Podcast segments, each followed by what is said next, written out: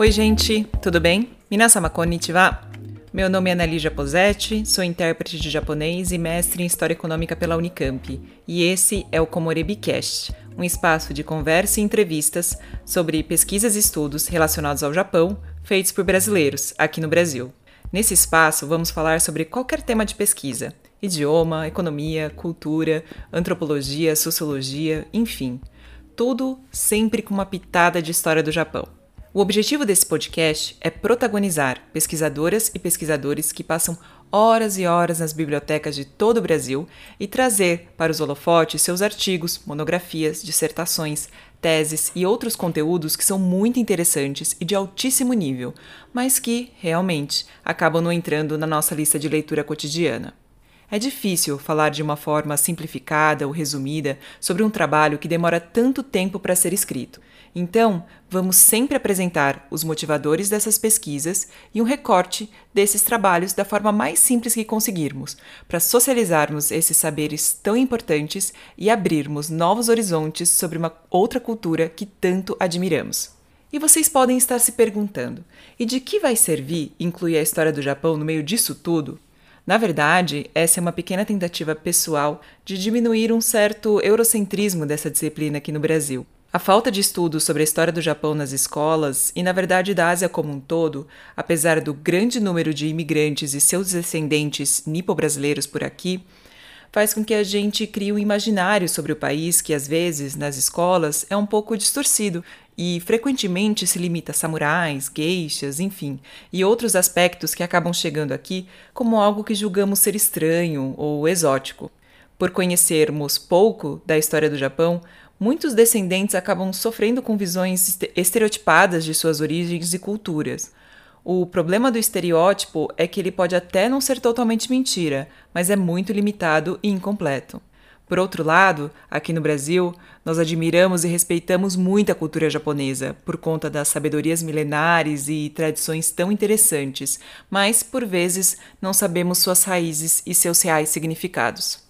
Então, quando a gente contextualiza as coisas, situando a história, a cultura e a realidade socioeconômica, a gente consegue entender melhor quais foram os processos para o Japão chegar onde chegou e isso vai ajudar a gente a entender também porque chegamos em um lugar bem diferente e que algumas comparações entre o Brasil e o Japão às vezes nem fazem tanto sentido assim.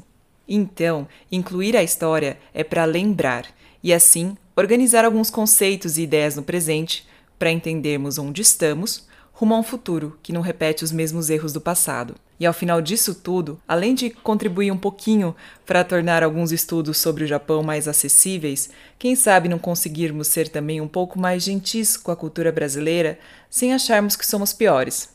Todo lugar tem seus problemas e aqui os nossos são só diferentes. A gente precisa entender que a formação do Brasil é muito diferente e que não se trata do país como um todo simplesmente imitar ou importar conceitos de outras culturas como o Japão. Por aqui, assim como os nossos vizinhos latino-americanos, estamos há mais de 500 anos com as nossas veias bem abertas.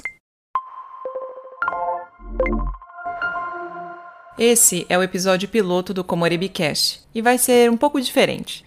Antes de avançar para as pesquisas dos meus queridos colegas, como também sou uma pesquisadora do Japão, vou apresentar hoje um recorte da minha dissertação de mestrado. O título da minha dissertação é Terra, Família e Agricultura, um estudo sobre a transição ao capitalismo no Japão. E eu faço uma análise que vai do século XVII ao século XIX. Eu analiso esses três elementos para falarmos sobre como o capitalismo no Japão foi estruturado. Em primeiro lugar, por que eu decidi pesquisar sobre o Japão? Depois de passar seis anos da minha infância por lá, pude continuar estudando japonês por muitos anos ainda, graças ao esforço dos meus pais. Não sou descendente de japoneses, mas sempre tive muita curiosidade sobre aquele lugar que acolheu a mim e a minha família tão bem, mas que é tão distante e tão diferente.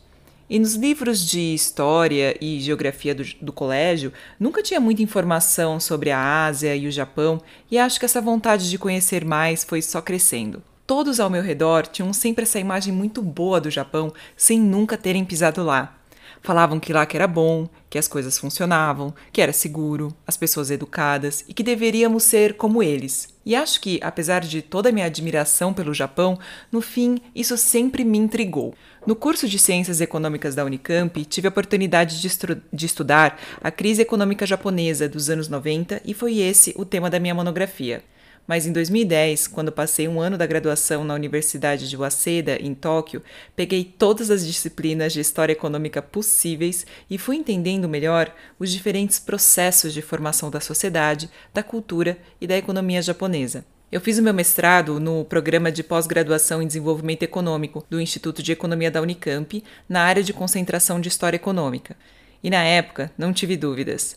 Depois de tanto estudar a transição do feudalismo para o capitalismo na Europa, precisava saber como tinha sido o processo de formação do capitalismo no Japão, pois isso me ajudaria a explicar o que é diferente lá e também muitos aspectos da cultura que, de alguma forma, se estendem até os dias de hoje. Como não havia nenhuma pesquisa parecida por aqui, mergulhei novamente nesse universo japonês, buscando materiais no Japão e nas bibliotecas da Unicamp e da Fundação Japão em São Paulo. Eu escolhi falar hoje sobre um aspecto da cultura japonesa que tem algumas de suas origens no período que eu estudo na minha dissertação, que é o fato do Japão ser um país relativamente mais coletivista do que outros países como o Brasil ou Estados Unidos, por exemplo.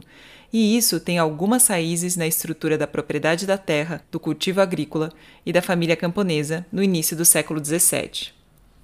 Mas primeiro, um adendo sobre esse assunto. Apesar de ser considerado um país coletivista pela percepção de nós brasileiros e de muitos ocidentais de uma forma geral, o Japão é considerado até menos coletivista do que algumas outras culturas asiáticas. Quando falamos de cultura, é sempre algo relativo, porque a gente só, cons só consegue enxergar a cultura do outro através das lentes da nossa cultura. Além disso, há diversas pesquisas recentes indicando que o Japão avançou para ser uma sociedade mais individualista no contexto do pós-Segunda Guerra Mundial, mas isso fica para uma outra conversa. O importante é entender que o Japão é uma cultura coletivista em comparação com a nossa. Bom, vamos então ao que interessa. Vamos falar sobre terra, família e agricultura no século XVII. Vamos começar pela propriedade da terra. O governo japonês, chefiado por Toyotomi Hideyoshi, estabeleceu a agrimensura da terra e o cadastramento dos camponeses a partir de 1582. Esse registro ficou conhecido como Taiko Kenti. O Taiko Kenti era um procedimento de medição da extensão da terra e do quanto aquela terra poderia produzir. Registrava-se assim a sua produtividade em termos de arroz, e essa produtividade era chamada de kokudaka. Então, o arroz era a base da alimentação, mas também o meio de pagamento dos impostos, que não eram baratos. Para cada lote de terra agricultável, tinha uma família camponesa registrada e essa família deveria pagar o imposto pelo seu uso. Não havia uma noção de propriedade privada da terra pelos camponeses, mas havia o direito de uso e posse da mesma. Essa terra não poderia ser vendida. Mas o interessante disso tudo é que o imposto não era uma responsabilidade individual daquela família camponesa, mas da aldeia onde ela morava. Então, a somatória da produção de cada lote de terra que fazia parte de uma aldeia dava o total de imposto que a aldeia, como um todo, precisava pagar. Então, aqui já temos um primeiro ponto da necessidade do coletivo. Não adiantava garantir somente o pagamento da sua família. Seria problema para todo mundo se a aldeia, como um todo, não atingisse a quantidade certa de arroz que deveria ser paga. Já que falamos da família camponesa, vamos falar sobre ela um pouquinho pois esse também é um outro ponto bem importante para entendermos essas questões da colaboração e solidariedade. Nesse período foi consolidado no Japão o que os estudiosos chamam de sistema IE. IE é casa em japonês. O ideograma do IE é formado pela junção de dois radicais, um que representa teto e outro que representa pessoas, ou seja, existe uma associação entre a casa, a estrutura mesmo da casa e a família. Mas o sistema IE vai além. Um IE inclui a casa, a terra que é cultivada, os recursos para manter a ocupação familiar, os ancestrais e seus túmulos e também os que ainda estão por vir. Então, o IE era a unidade social e econômica. Se você era um camponês, você fazia parte de um IE. E esse IE era muito mais importante do que os indivíduos que eram, em algum momento, os seus membros vivos. E era visto como algo supernatural que as personalidades individuais dos membros das famílias fossem simplesmente ignoradas ou sacrificadas pelo bem do todo. E muitas vezes pessoas que nem eram parentes diretos faziam parte do mesmo IE, pois, por exemplo, poderia acontecer a adoção de um casal caso a família pensasse que os seus filhos, né, herdeiros, não eram suficientemente bons para dar continuidade ao nome da família. Então, era esperado que seus membros mantivessem o status do IE dentro da comunidade como um todo, e o indivíduo que ameaçava trazer vergonha para a família poderia ser expulso ou excluído daquele grupo. A continuidade do IE era mais importante do, do, que qualquer membro individual, e cada um deveria encontrar sua razão de ser para manutenção e continuidade do IE, sempre com a lógica de manter a harmonia do grupo. E essa lógica fez com que um camponês tivesse um apoio maior para sua sobrevivência, dada a possibilidade de contar com outros membros, fortalecendo os laços cooperativos e garantindo a perpetuação da família. A lógica por trás do IE, de ser essa estrutura que garante a sobrevivência e os meios de produção, foi se alterando ao longo dos séculos, mas o seu papel na sociedade sobrevive de uma certa forma até os dias de hoje. O último ponto que é importante lembrar, depois de termos falado sobre a terra e a família, é a lavoura. E aqui nós vamos falar do cultivo do produto mais importante, o arroz. Como já expliquei, além de ser o alimento base, era com arroz que se pagavam os impostos pelo uso da terra. E quando a gente fala do arroz, dessa, desse cultivo do arroz, a gente tem que entender que não era possível pensar na lavoura dissociada da estrutura familiar e da aldeia que contava com a força dos jovens e a sabedoria dos mais velhos. Mesmo com as distinções de linhagem e de status dentro da sociedade aldeã, todos trabalhavam juntos. Sozinha, uma família não conseguiria realizar todas as atividades exaustivas que envolviam o plantio do arroz. E isso acabou criando um senso de comunidade e de cooperação característico das aldeias japonesas de cultivos de arroz. E essa estrutura familiar, organizada em aldeias com forte senso comunitário, foi a base da organização da produção do século XVII até meados e fim do século XIX. Era uma relação que, apesar de evidenciar a hierarquia e noções de obediência e dependência, gerava vantagens mútuas. Tudo precisava ser feito coletivamente: a irrigação, preparo do solo, o plantio e a colheita, fora o pagamento dos impostos. O trabalho coletivo começava bem antes do plantio das mudas. O primeiro passo era a construção e a manutenção dos canais de irrigação dos campos de arroz. O trabalho era constante para gerenciar a lama e as mudas. Além disso, era preciso construir juntos as estruturas para proteger o arroz nas épocas de chuva forte e tufão. Além disso, aldeias vizinhas que compartilhavam o mesmo sistema de irrigação também precisavam ter um espírito coletivo para coordenar e controlar a abertura e o fechamento dos canais de água de acordo com o momento em que cada aldeia poderia utilizar essa água. Ou seja, o cultivo do arroz e o uso da água envolvia a cooperação até mesmo de camponeses que viviam em aldeias distintas, pois essa relação, novamente, dependia sua sobrevivência. Agora vamos ao plantio do arroz. Primeiro, era preciso preparar o solo. Dada a enorme quantidade de água que era necessária para deixar o solo em uma consistência pastosa adequada para o plantio, e dado que poucos campos poderiam ter a quantidade de água necessária de forma simultânea, era imprescindível inundar e plantar campos de forma rotativa, um após o outro. E para que a atividade fosse possível de ser feita de forma mais rápida possível, todos os adultos ajudavam para que a passagem da água de campo a campo fosse feita, independentemente de ser a sua propriedade ou não, criando uma sociabilidade nesse trabalho que era muito exaustivo. O plantio do arroz no período Tokugawa era basicamente feito através de mudas que eram plantadas em camas especiais e depois transplantadas para o campo do arrozal, já preparado para realizar o plantio. Só que esse processo era extremamente delicado e precisava ser feito em um intervalo de tempo muito curto para que as mudas não fossem danificadas ou tivessem o seu crescimento interrompido durante o manuseio. Isso também, novamente, só seria atingido com o trabalho cooperativo. Na colheita, o mesmo processo, todo mundo trabalhando junto. Além disso, tudo que eu já expliquei, fica a questão do imposto. A noção de solidariedade para o plantio no arroz é, também existia por conta do pagamento desses impostos pelo uso da terra, como eu já expliquei, que eram cobrados, de modo geral, sobre uma aldeia. A cooperação também existia em áreas que se engajavam em outros cultivos, pois era preciso drenar os lotes onde o arroz havia sido plantado para se cultivar produtos como algodão, tabaco, etc., depois que a colheita do arroz era finalizada.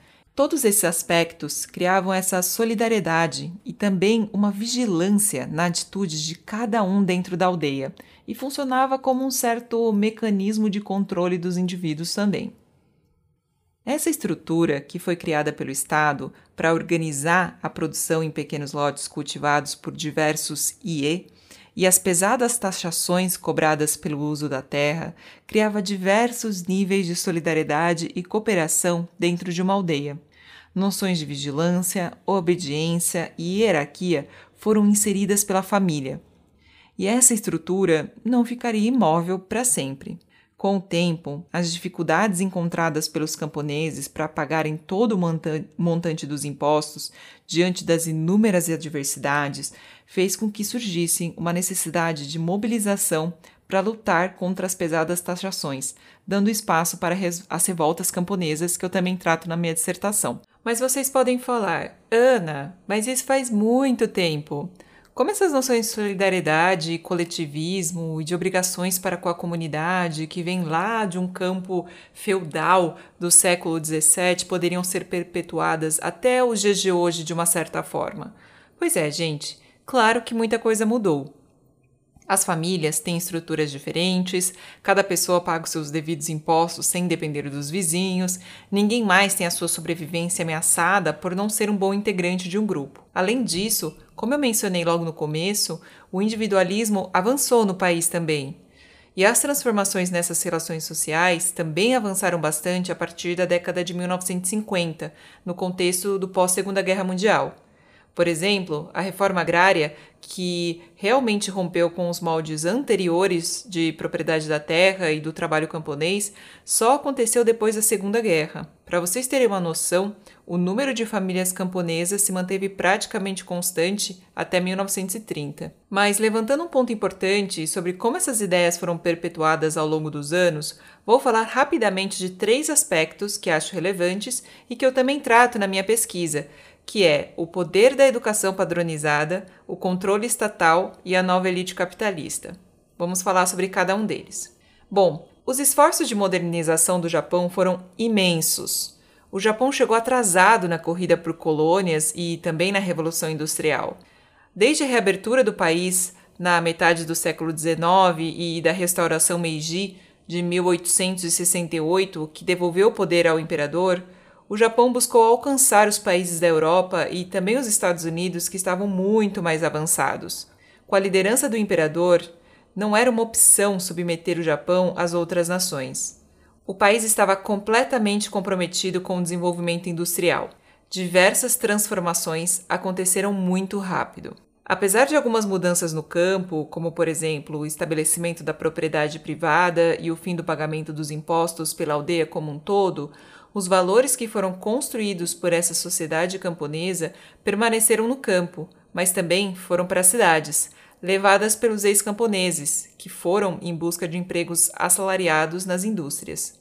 Além disso, o sistema de valores tradicionais, inspirados no ensinamento de Confúcio, de submissão em prol da família, dos superiores e do Estado, enfim, toda aquela noção que vem desde o sistema IE, fortemente enraizada também na elite samurai, foram reforçados. E no Código Civil, criado em 1870, a família, como base da sociedade, todos os seus valores de obediência, hierarquia e responsabilidade com o grupo foram preservados. Muitas tradições antigas foram reforçadas e nas relações sociais foi dado muito pouco espaço para o individualismo ocidental. As antigas tradições e valores que nortearam o sistema IE, estabelecido na era Edo, foram mantidos e valorizados. Apesar da ocidentalização em várias frentes, não se tem um rompimento com as tradições japonesas tão enraizadas na sociedade.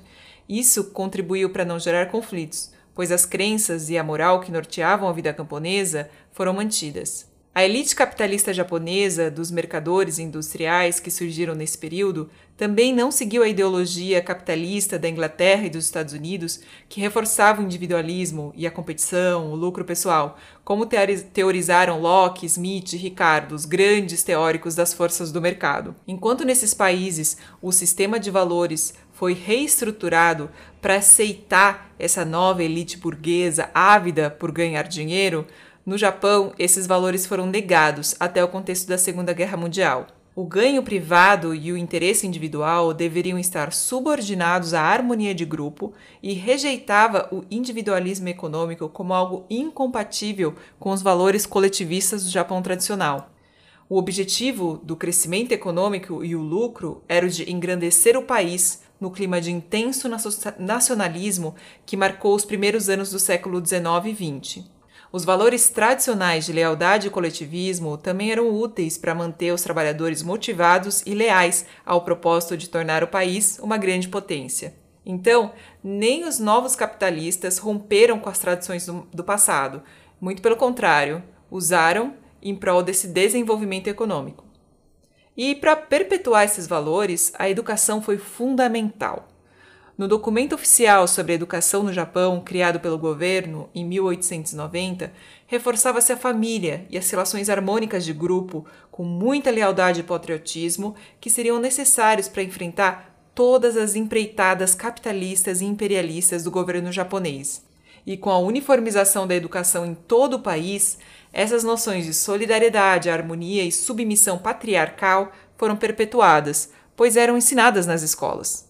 As maiores mudanças aconteceriam apenas nos anos posteriores à Segunda Guerra Mundial, mas isso é tudo ainda muito recente e as raízes são profundas e passam de geração para geração, pelos livros de história e pelo ensino nas escolas. Cultura é uma noção que vai sendo construída ao longo de séculos. Por definição, Cultura é todo o complexo que inclui o conhecimento, as crenças, a arte, a moral, a lei, os costumes e todos os outros hábitos e capacidades adquiridos pelo ser humano como membro da sociedade ao longo de sua história. Por isso é muito complicado a gente falar de importar pura e simplesmente a cultura de um país para o outro, ou de falar que uma cultura é superior à outra e que por isso deveríamos imitar. Olhem quantos séculos levou para essas noções serem estruturadas por lá. Enquanto por aqui, como uma colônia de exploração, trabalho escravo, enfim, vários outros aspectos específicos, não teríamos como ter chegado no mesmo lugar. Chegamos em um lugar diferente e temos uma cultura que tem muito o que ensinar para o mundo também. Na minha opinião, o que dá para a gente fazer é buscar entender essas culturas, pois isso enriquece a nossa visão de mundo e de compreensão do outro, e isso ajuda a gente a entender até nós mesmos. E caso a gente sinta afinidade ou se sinta inspirado por essas tradições, a gente pode adotar e aplicar no nosso cotidiano. Mas entender as suas raízes é fundamental. Esse foi o episódio piloto do Comorebicast onde apresentei uma pequena parte da minha dissertação de mestrado. Espero que tenham gostado. A proposta é criar um espaço de conversa para conhecermos pesquisas sobre o Japão feita por brasileiros aqui no Brasil.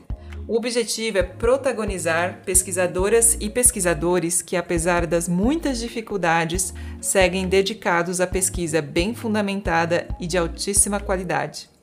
Já deixo aqui o meu obrigado a todos que mergulham nos estudos por todo o Brasil para nos presentear com tanta informação bacana. Se quiser comentar, me manda uma mensagem e sigam a Comorebi no Instagram, no arroba Comorebi Translations. onde compartilho um pouco mais do meu trabalho. Esse podcast foi produzido pela MJ Podcasts. Bom, é isso. Obrigada por me escutarem. Até o próximo episódio.